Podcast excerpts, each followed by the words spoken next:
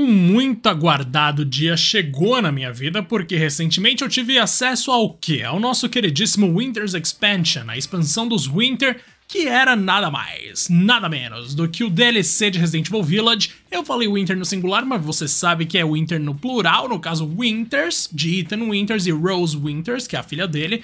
E o que, que tem nesse DLC? Eu falo assim que o Rodrigo der o seu alô, meus queridos. Aí a gente começa aqui. E aí, meu bom?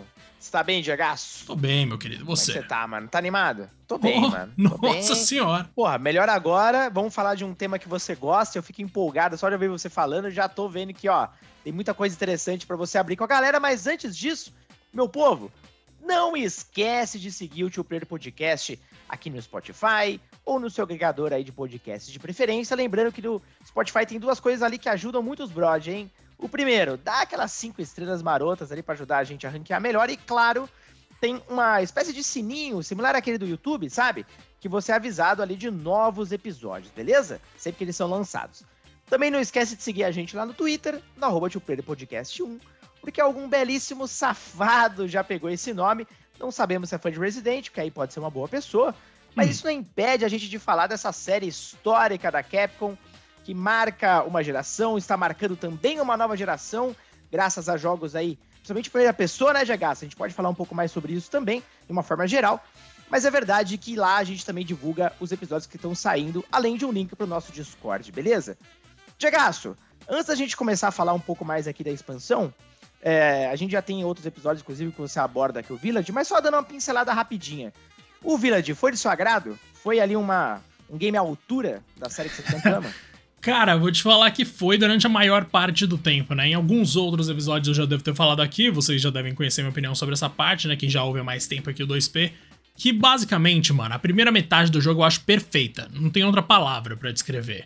Do momento em que a Mia é raptada na casa do Ethan, até o momento em que a gente sai daquela experiência traumática da casa Benevento, que é maravilhoso, eu adoro tudo, mano. Aí quando entra a parte do Moro, para mim dá uma diminuída, que é aquela divisão, né, dos quatro lords ali. E no final ali com Heisenberg, que na verdade tinha sido o vilão que eu mais tinha simpatizado no começo. A, mano, a sequência dele é um lixo. Nossa, aquela parte na indústria, aquela batalha estilo Michael Bay. Aquilo ali realmente é uma bosta. É tudo que Resident Evil fez de errado no 5 colocado de volta no Village. Mas fora o final, cara, eu adoro tudo sim. E assim, o desfecho da história do Ethan Winters, que é o protagonista desde o Resident Evil 7, é muito bonito, mano. Putz, eu gosto demais daquele final ali. Bom saber. E mais do que isso, eu gosto demais de como aquele final, Rodrigo, gera o que a gente vê na DLC da Rose quando a gente chega na Winter's Expansion. Pra quem não tá ligado, vou só explicar o que é a expansão dos Winters. Basicamente é o modo terceira pessoa da história, né? Inclui, tá incluído tem o Shadow of Rose, ou Sombras de Rose, que é uma continuação da história. E tem também personagens novos no nosso queridíssimo modo Mercenários, com a Dimitrescu ali pra você jogar, por exemplo, mas isso eu não consegui fazer. Cara, eu vou te falar que é uma. Eu gostei do Village sim, mas antes de eu, de eu estragar aqui o episódio, eu quero saber você também, porque você jogou também, né, Rodrigo? Você também gosta. Cara, joguei só um pouquinho do Village, nunca uh, tive o game de fato, então em algum momento eu pretendo realmente jogá-lo. O 7 também eu pulei, você sabe bem. Tô, tô fora da série aí há um tempinho.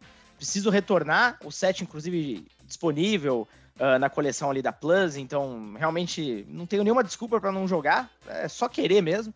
Não, acho que não chegou aquele momento ainda. Um jogo primeira pessoa de terror e tal não é exatamente algo que eu curta tanto, mas sendo Resident Evil, cara, parece realmente uma experiência muito legal. E falando do Village, né, Diagaço, é bom entender ali o sucesso comercial também do game, cara, o que leva ao lançamento também da expansão. Uh, a Capcom soltou alguns dados mais atualizados ali até junho, na verdade, desse ano.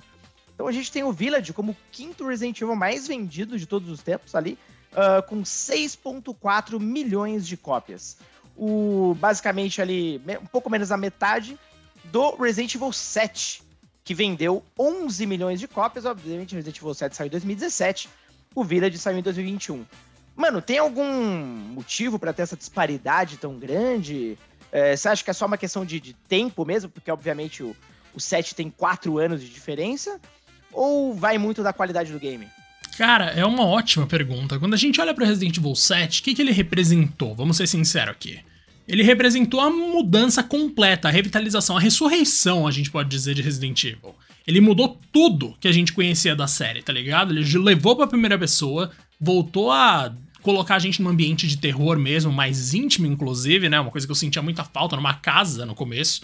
E, cara, isso foi pra franquia algo que nunca mais vai acontecer. A gente só viu isso acontecer em dois momentos na história de Resident Evil. Quando Resident Evil 4 quebrou a tradição da primeira trilogia, e quando Resident Evil 7 quebrou a tradição da segunda trilogia. É o tipo de coisa que é tipo um marco, tá ligado? É uma coisa que entra pra cabeça das pessoas para sempre. Tanto que o 4 fez história quando saiu e o 7 fez história quando saiu. Aí a gente vai olhar o Village, que é uma continuação do 7. Ele traz de volta alguns elementos que quem jogou o 7 ou mesmo conheceu Resident Evil pelo 7, o que é plenamente possível, já que a história não tem nada a ver com o que veio antes. Mano, quem jogou o 7 jogou o Village depois deve ter pensado: calma aí, calma aí. Isso aqui não faz sentido. Justamente por causa daquele monte de coisa de ação que eu te falei um monte de lobisomem tá. no começo tacando flecha de fogo já era estranho. Aí depois, quando entram os caras meio máquina, e pior, quando você luta contra uma máquina gigante, aí realmente a coisa vai para uma direção que você pensa, tá, isso aqui é meio diferente do Resident Evil 7. Então talvez a recepção original do Village tenha sido um dos fatores que contribuiu pra galera ficar meio com o pé atrás. Agora, com essa chegada da expansão, eu acho que tem tudo para voltar a vender mais sim. Agora, eu tenho que te falar, Rodrigo, que o ranking de jogos de venda de jogos eh, de Resident Evil pra mim é uma vergonha. Nossa senhora, eu discordo de 100% das posições aqui. Queria saber como que isso aconteceu, mano. Cara, é, ele é bem curioso, ó. O top 5, falando mais especificamente dele, ele começa e termina justamente com um desses jogos aí em primeira pessoa. Então a gente tem Resident Evil 7, como eu falei, com 11 milhões de cópias, um monstro. Resident Evil 2, Remake de 2019, com 9.8 milhões. Resident Evil 5, Uh, ah, 2009, quando saiu para 360 e PS3, 8.3 milhões de cópias. Aí vem Resident Evil 6 de 2012, é, que, é, que é bizarro, porque ao mesmo tempo que ele ligou o alerta ali na Capcom, é também o quarto jogo mais vendido, com 8.3 milhões de cópias, mas ele não foi um sucesso de crítica e público, tem isso. E, por fim, Resident Evil Village, como a gente falou aqui, do ano passado, 6.4 milhões de cópias. Entrando no detalhe do, do, do conteúdo do update, Diego, uma coisa que chama atenção é o seguinte: tanto o 7 quanto o Village tem esse lance de mudar ali os conceitos da série, principalmente por se tornarem jogos de primeira pessoa. E, nesse, e nessa expansão, um dos destaques é justamente um modo de terceira pessoa. É, isso, cara, muda bastante a experiência do game. É, você também acha que é um conteúdo para agradar aquela geração mais, uh, vamos dizer assim, uh, mais, mais tradicional, sei lá, enfim, a palavra que você quiser que tá mais acostumado com aquele Resident Evil antigo? Uh, enfim, você acha que colaborou mesmo para a experiência? É um outro jogo? Cara, é uma ótima posição. Mas antes de qualquer coisa, Rodrigo, vamos só dar um detalhe aqui das vendas que você tinha comentado, que isso aqui é a quantidade de unidades vendidas nas plataformas em que o jogo foi lançado originalmente, com exceção uhum. do 7, que eles colocaram aqui PS4, PS5, Xbox One, Xbox Series, PC e não sei mais o que. Resident Evil 5, por exemplo, só contou PS3, Xbox 360 e DL. Rodrigo, eu não tô lembrando o que, que é DL, cara. Mas. DL? Rapaz. DL. Deve ser. Deixa eu ver, DL. Xbox cara, será que não é, é Nintendo não é. digital? Tipo, download? Digital, download. Ah, assim, pode ser. Pode não sei, ser. né? Se eles inventaram essa, essa nomenclatura aí. Depois eu vou até olhar se tem alguma. Alguma legenda. Ah, aqui, ó. Exatamente isso, DL. Full Game Download. Então, provavelmente deve ser a versão digital. Versão digital, tudo bem. Nossa, e mas aí... é impressionante mesmo, hein? Caraca. Não, é surreal. Mas aí se você vai para, se você vai procurar, né, tipo, as vendas em todas as plataformas contando portes, como no caso de Resident Evil 5, se eu não me engano, ainda tá superior, a gente pode ver isso depois.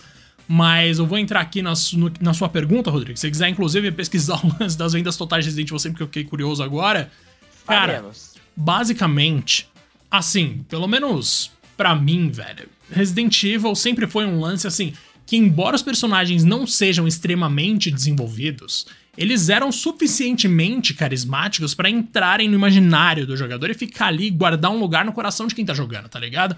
Então, tipo, quando a gente voltava lá no primeiro Resident Evil, o que, que a gente sabia sobre o Chris? O que, que a gente sabia sobre a Jill? Velho, nada. A gente não sabia, a gente não tinha a menor ideia de quem eles eram.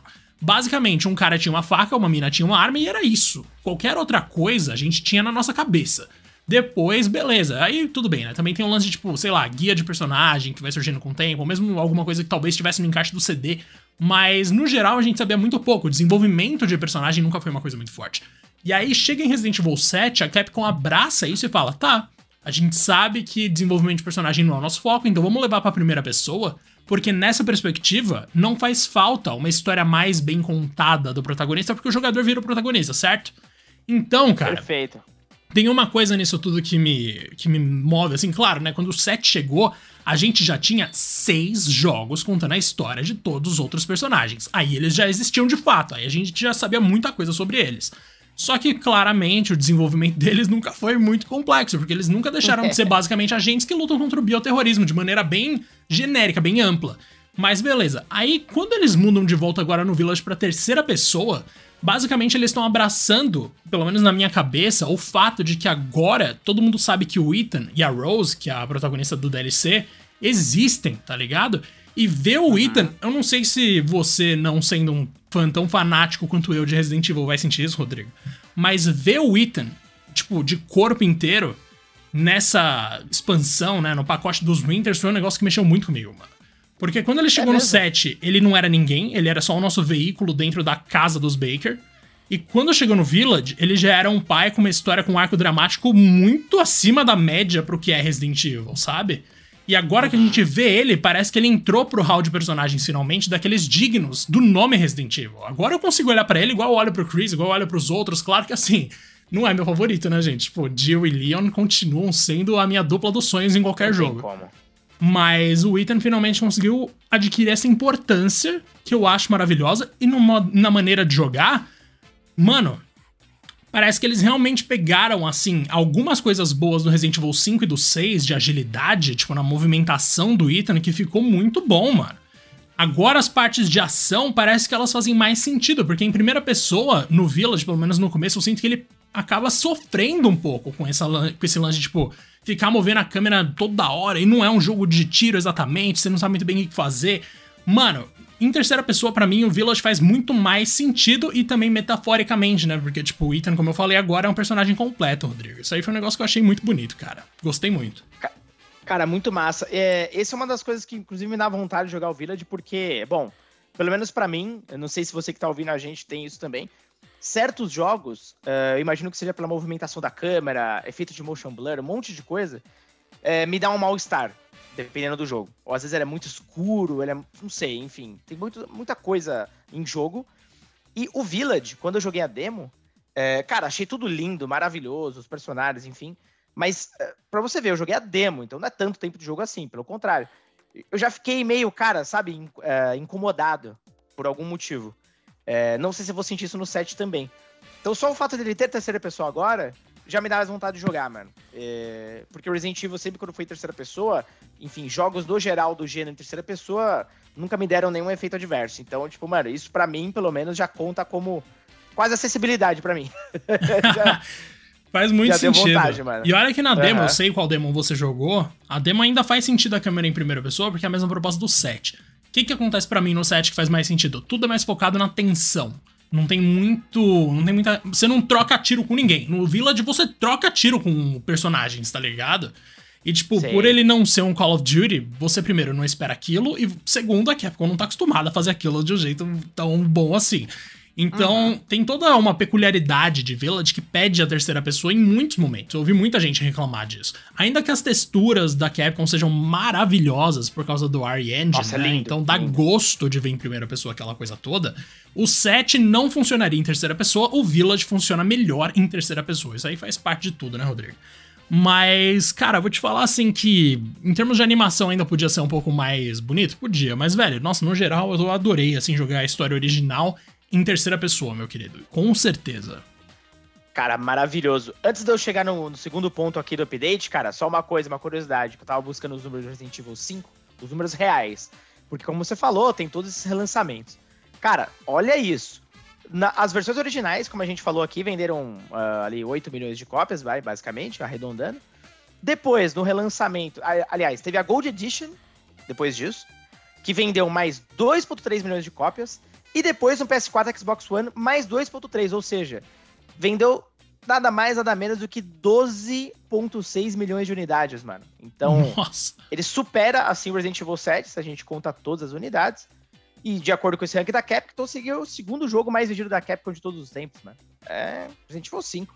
Caraca, Resident Evil 5, quem diria, né? O jogo que acabou com a história do Wesker, talvez isso ajude, né? Porque na época o Wesker ainda era uma coisa grande, assim, em Resident Evil. Hoje em dia ele já não é mais. Descanse em paz, Wesker.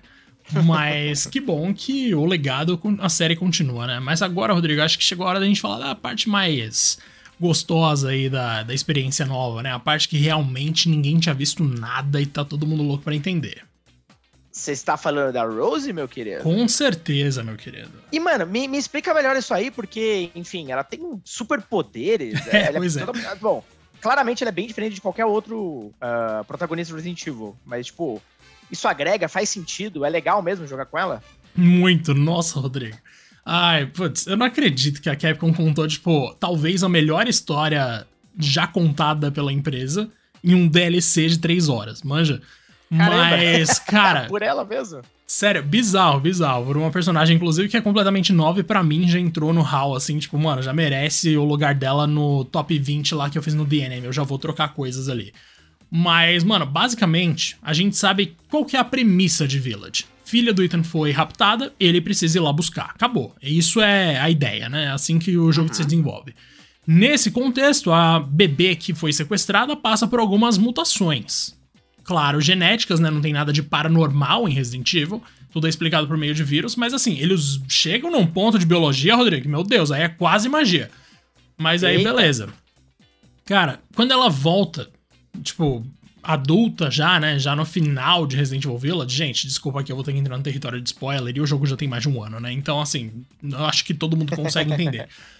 E, inclusive, a expansão dos Winters chega no dia 28 de outubro, tá? Então eu não vou dar spoiler da expansão de forma alguma, mas assim, de Village, algumas coisas eu vou precisar falar. E, velho, Perfeito. basicamente a Rose, quando ela volta a ser inteira, quem tá ouvindo aí me entendeu, tipo, literalmente é isso, ela volta a ser inteira mano, ela vem, ela volta com, algum, com algumas consequências das experiências que ela sofreu e ela tem uma relação muito próxima com o mofo, com o Mega Miseto, com a, toda aquela parada de, de vírus ali do set. E qual que é a questão? Em Shadow of Rose, ela quer se livrar desses poderes, Rodrigo, porque tadinha, ela sofria bullying, Rodrigo. Olha lá. Olha o bullying, olha aí, olha o mal moderno aparecendo. Olha lá. E claro, né, a gente conhece esse clichê de história de protagonista que tem alguma individualidade, alguma peculiaridade, não consegue se aceitar e ao longo da história a pessoa se aceita. Basicamente a história da Rose é isso. Só que qual que é a questão? Eu não sou muito fã desse tipo de história, mas tipo, a maneira como eles contam o desenvolvimento da Rose e a maneira como eles integram o amadurecimento da personagem enquanto pessoa consciente a respeito do que ela é, do que ela, tipo, de por que ela é como é, e também jogabilidade, porque conforme ela vai entendendo as coisas, ela vai ganhando novas habilidades.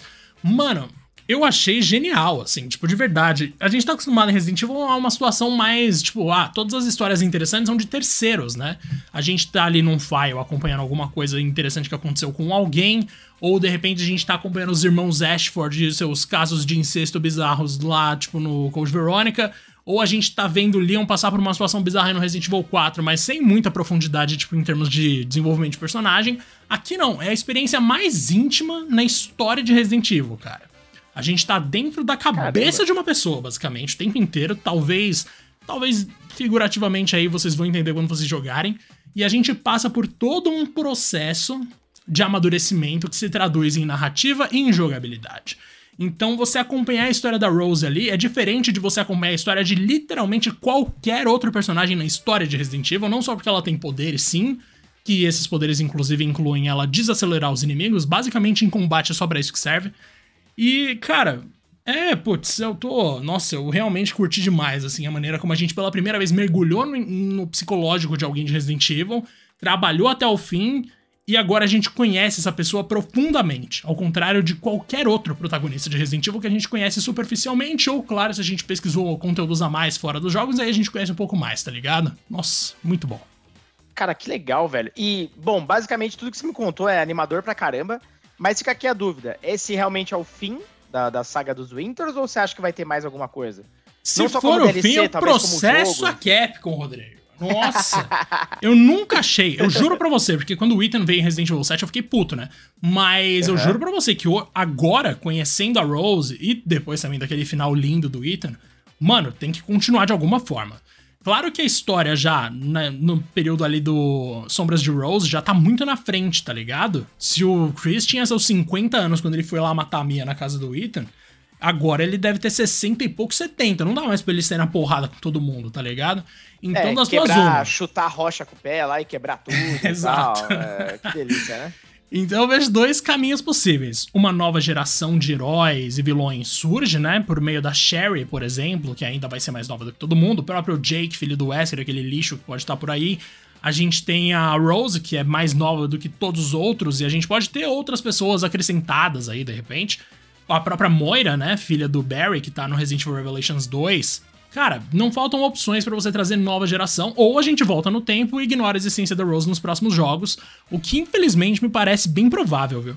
Mas assim, de forma ah. geral, eu queria muito ver interações da Rose com outros personagens de Resident Evil, porque o Ethan pelo menos conheceu o Chris, que é tipo o primeiro protagonista da franquia junto com a Jill. E eu queria ver a Rose indo por um caminho similar, conhecendo mais gente. Ela também é, tipo, meio que a protegida do Chris, mas eu quero mais gente, eu não quero só o Chris, né, mano? Pelo amor de Deus. Então vamos ver se vai pelo caminho da nova geração ou se a gente vai ter um uhum. corte aí da, da Rose nos próximos jogos, mas eu espero que não, porque, nossa, investiram demais na personagem, não dá para descartar, velho. E você coloca o Ethan e a Rose ali ao lado da, da galera que você considera os melhores protagonistas hoje ou não? Ainda é cedo para falar isso? Cara, coloco, ó. Vou fazer um ranking de cabeça, então me perdoem Manda se tiver bala. alguma coisa equivocada aqui, mas ó, basicamente os meus personagens favoritos, Rodrigo, são os seguintes. Primeiro lugar de todos, Jill, óbvio. E, tipo, pouco abaixo, ou talvez empatado, Leon, que é maravilhoso. Aí a gente pode meter o Wesker, Claire, Chris, e já entram os dois para mim, mano. Tipo, talvez Boa. a Ada antes ainda, a Ada, vai. E aí Rose e Ethan.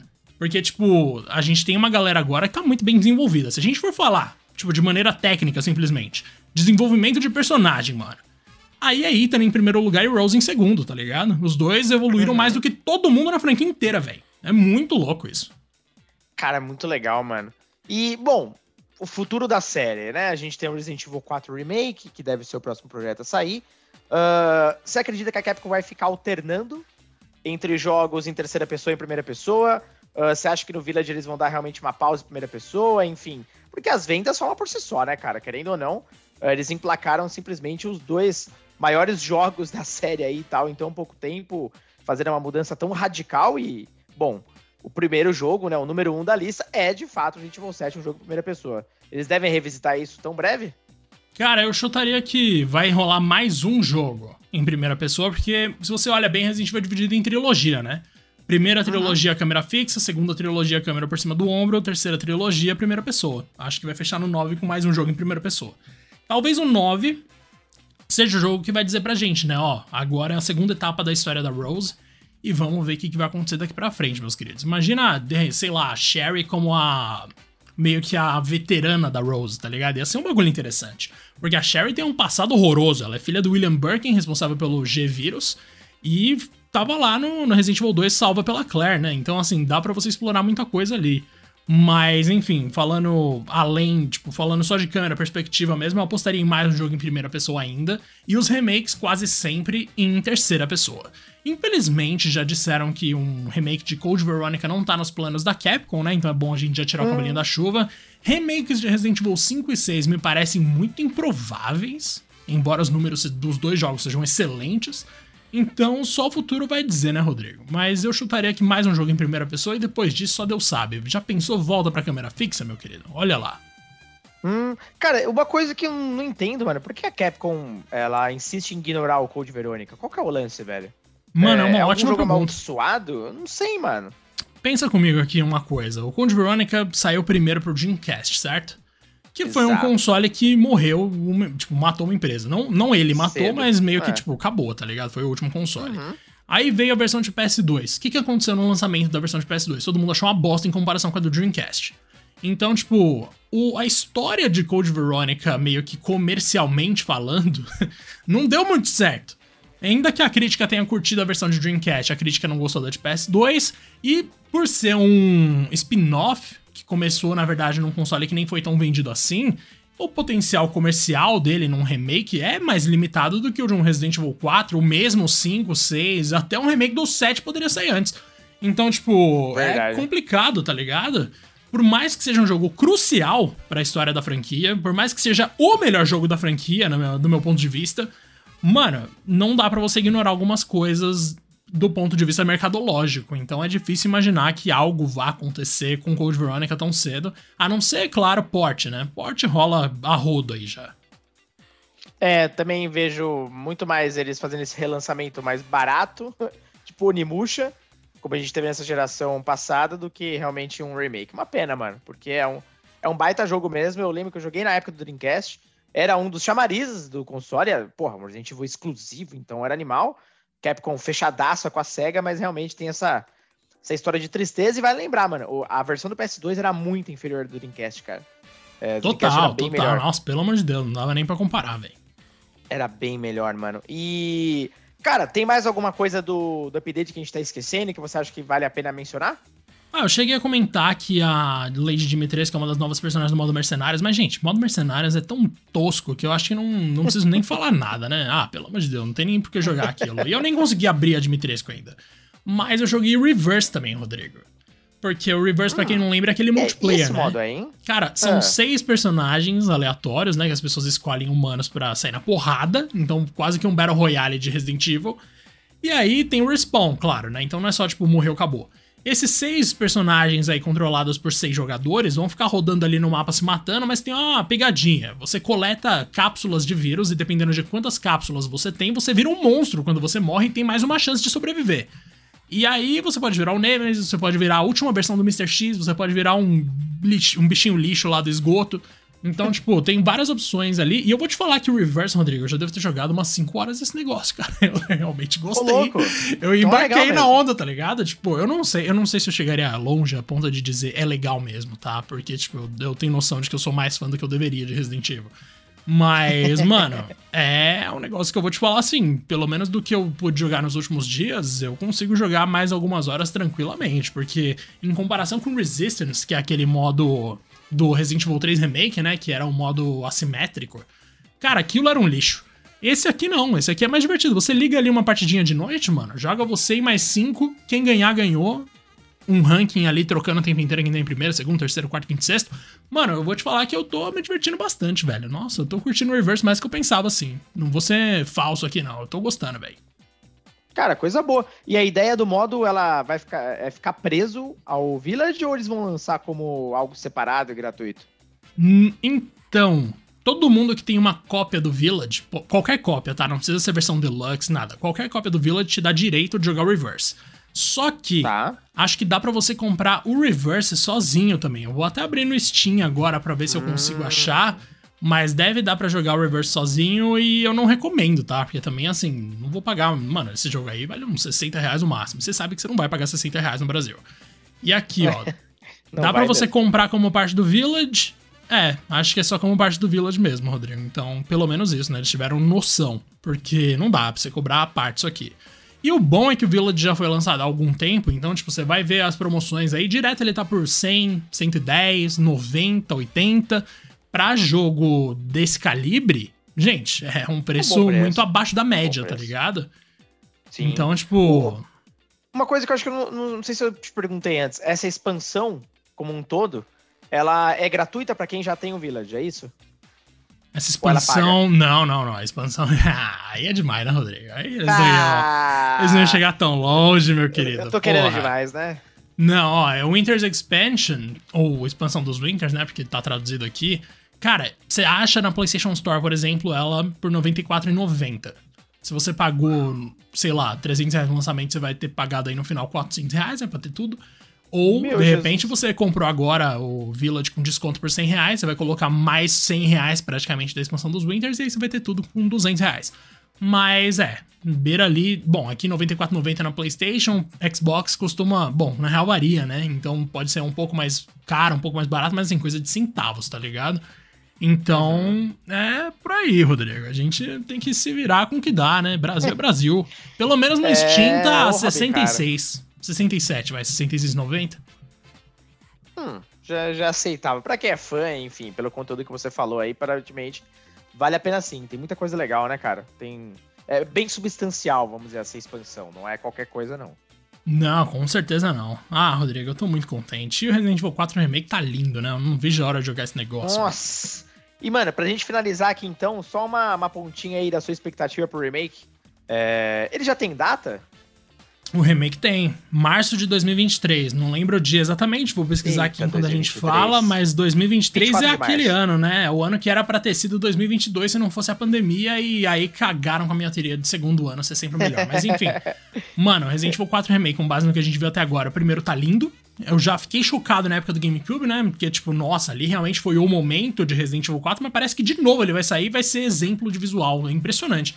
E, cara, as cenas que eu vi também parece que, tipo, em termos de, sei lá, alguns detalhes, por exemplo, a Ashley, toda infectada, toda zoada, com uma arma na mão, mano, parece que a Ashley vai melhorar muito nesse jogo, tá ligado?